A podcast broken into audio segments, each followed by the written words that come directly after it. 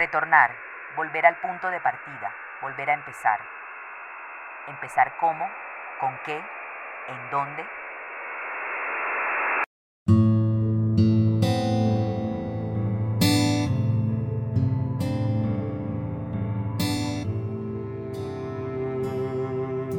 De Venezuela salieron y hoy, doblegados, deben regresar. Una pandemia asustó los cuerpos, rompió las costuras de 45.000 vidas que vuelven a un país roto. Un país que enfrenta una emergencia humanitaria compleja mucho antes de que el coronavirus empezara a cruzar fronteras.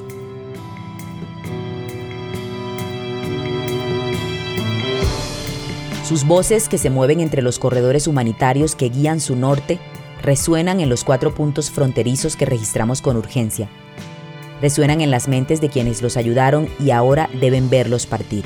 Soy Gina Morelo, editora de El Retorno, un podcast para escuchar historias en movimiento, un proyecto periodístico para Venezuela Migrante y El Tiempo.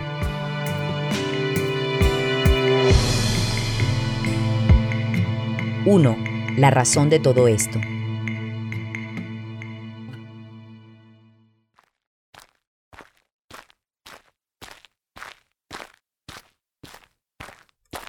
Los migrantes caminan con tapabocas puestos. La pandemia no nos deja ver sus rostros. La pandemia paralizó todo.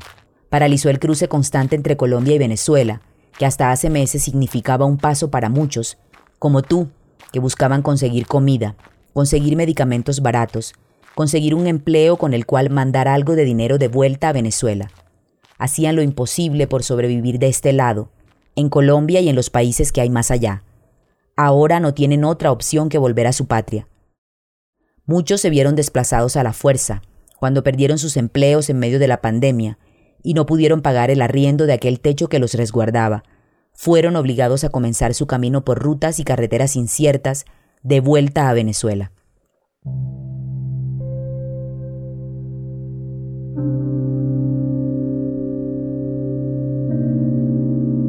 Nosotros no queremos regresar porque queramos regresar a Venezuela. Queremos, o sea, nos estamos regresando es por el problema de los arriendos, los problemas de, la comida, los servicios, todo eso.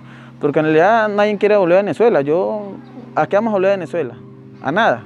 Simplemente aguantar hambre y allá más vaina la que estamos ya. Entonces, pues uno lucha aquí hasta que pueda. Ya lo dije, pero la cifra es grande, porque hay casi 45 mil personas como tú.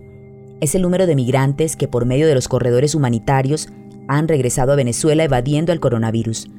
Solo una fracción de los 5 millones que han dejado Venezuela en busca de oportunidades, solo un ápice del millón ochocientos mil venezolanos que sobreviven en Colombia. El gobierno colombiano espera que de alguna manera, en medio de una crisis que ha detenido al mundo, los venezolanos encuentren una manera de llegar a las fronteras, quizá al puente internacional José Antonio Páez en Arauca, o hasta Paraguachón en La Guajira, o hasta Cúcuta, donde está el Simón Bolívar, algunos de tus compatriotas están cerca en Cúcuta o en los alrededores. Otros vienen desde Bogotá, desde Ecuador, cruzando por Ipiales. Piensas en eso y sientes gratitud, pero también dolor. Crucé de Tulcán Ipiales por eh, medidas de un río, porque de paso que me viene caminando me dicen los policías que no hay paso. Entonces, oye, no, entienden a uno, lo que empiezan es a correr. Gracias a Dios que los, mismos indígenas de ahí, del mismo pueblo, ayudan a uno, pues. Y entonces, como saben la, emergencia de uno de querer regresar a sus familiares, lo ayudan, pues, y cruzamos el río y bajamos la montañita y estamos aquí, pues, arriesgándonos también, porque la guerrilla, de paso que, que extorsionan a uno, entonces le quieren quitar la ropa, le quieren quitar todo. Entonces, oye, tú me dirás, uno viene caminando de lejos porque uno no tiene nada y le van a quitar lo poquito. Dios mío. Sientes muchas cosas porque repasas todo el trayecto. Primero migras a otro país apuntando a un horizonte incierto, pero más claro que el suelo que pisas. Buscas una mejor vida, y eso, todo es un sueño, se desvanece. Lo recuerdas, frente a las noticias, frente a la pandemia, todo ese esfuerzo en un abrir y cerrar de ojos, se convierte en miedo. En un abrir y cerrar de ojos debes pasar días sin saber qué pasará en el futuro. Debes pasar los días en la calle sin tener con qué pagar el alquiler. Pero tenías varias opciones en medio del caos. Por un lado te enteras que hay fundaciones como Puerta Latina que dicen trasladar gratis a los migrantes que quieren regresar. Por el otro te llegan ofertas por WhatsApp de inescrupulosos ofreciendo promociones, de viajes para migrantes. Cobran unos 45 dólares desde Cali hasta Cúcuta, un trayecto de casi mil kilómetros. Tomas un bus hasta tu destino o hasta donde te lo puedas costear. Tienes miedo, tu cuerpo tiembla, no sabes con quién viajas ni qué te espera. ¿Y si te contagias en la carretera? ¿Y si tú también lo llevas? Si no queda opción, vas a pie. Sabes que otros como tú lo lograron.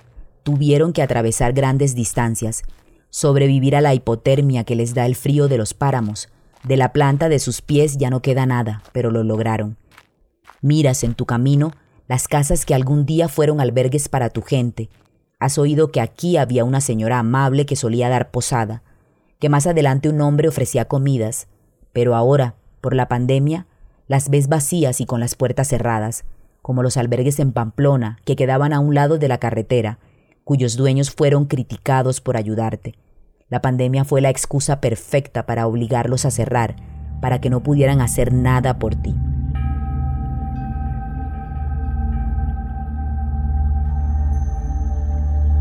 El albergue de acá, eh, los cuatro albergues están cerrados por orden de la alcaldía desde, el 20 de abril, que comenzó el proceso de la, del coronavirus. Entonces hicieron reuniones y, y todo eso, entonces decidieron que nosotros no podíamos abrir ni atender gente porque podíamos contaminar a toda la población. Aunque aún lo intentan, cuando los caminantes y los buses paran al lado de la carretera, corren con huevos cocidos, galletas, papas y lo que puedan ofrecerte para comer un bocado. Deben hacerlo con prisa porque quizá un vecino receloso les tome una foto para denunciarlos. Corren el riesgo de ser señalados, como tú. Ahorita sí me da mucho dolor ver cómo se está tratando la gente. A nosotros nos toca darles comida escondidas. Yo preparo y cuando veo grupitos saco y les doy en, en una perola plástica que ellos se repartan o a veces les servimos los platicos desechables, claro, cuidándonos mucho y les pasamos rapidito para que no nos vean porque si nos llegan a, tomar fotos dándoles comida o atendiéndolos aquí afuera del refugio nos, pueden sancionar económicamente y, imagínense nosotros somos personas comunes y corrientes para ir a pagar una multa tan alta.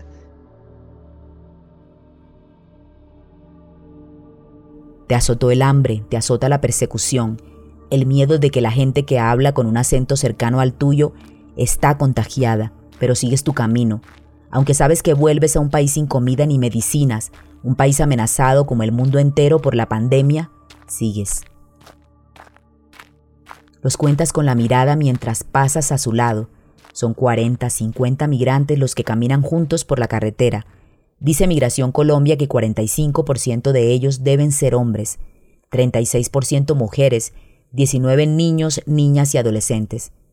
Esos son 5.000 menores soportando las caminatas, el hambre, los viajes en carretera.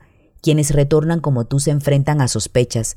Decenas de migrantes como tú caminaron por las carreteras de municipios como Tame, Arauca, pero algunos tuvieron suerte, fueron acercados a la frontera por camiones de transporte de animales. Yo en verdad le digo la realidad que gracias a Dios pude conseguir una mula, un camión que ellos gracias a Dios tienen el corazón bien y nos ayudó a llegar acá. ¿A qué regresas? ¿Caminas en círculos? Caminan en círculos los hombres, las mujeres, los jóvenes, las niñas y los niños que regresan al ritmo del contagio.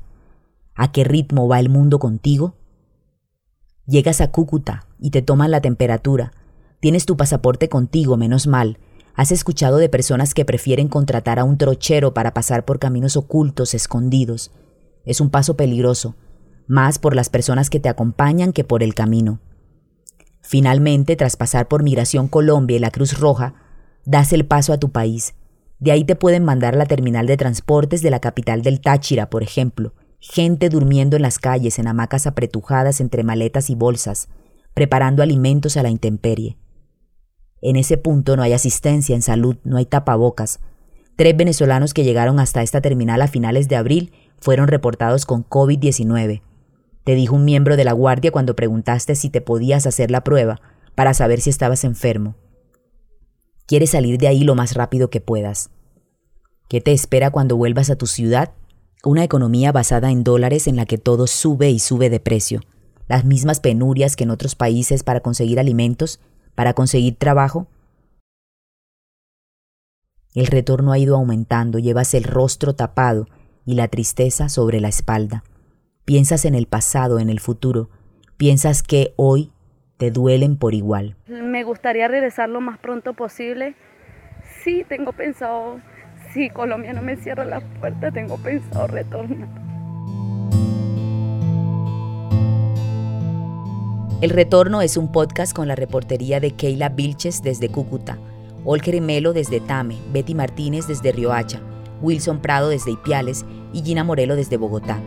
Visita el reportaje completo con datos y análisis sobre los corredores humanitarios y el retorno de miles de migrantes venezolanos a su país en www.venezuelamigrante.com y www.eltiempo.com.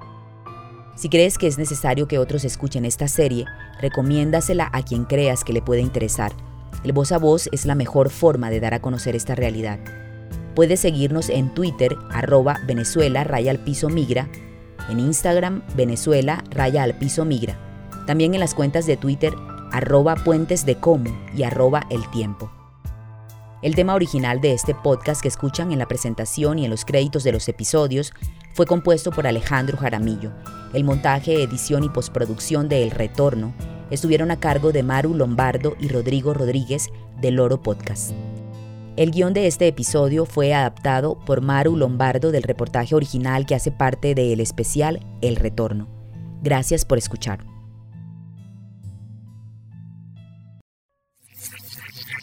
Una producción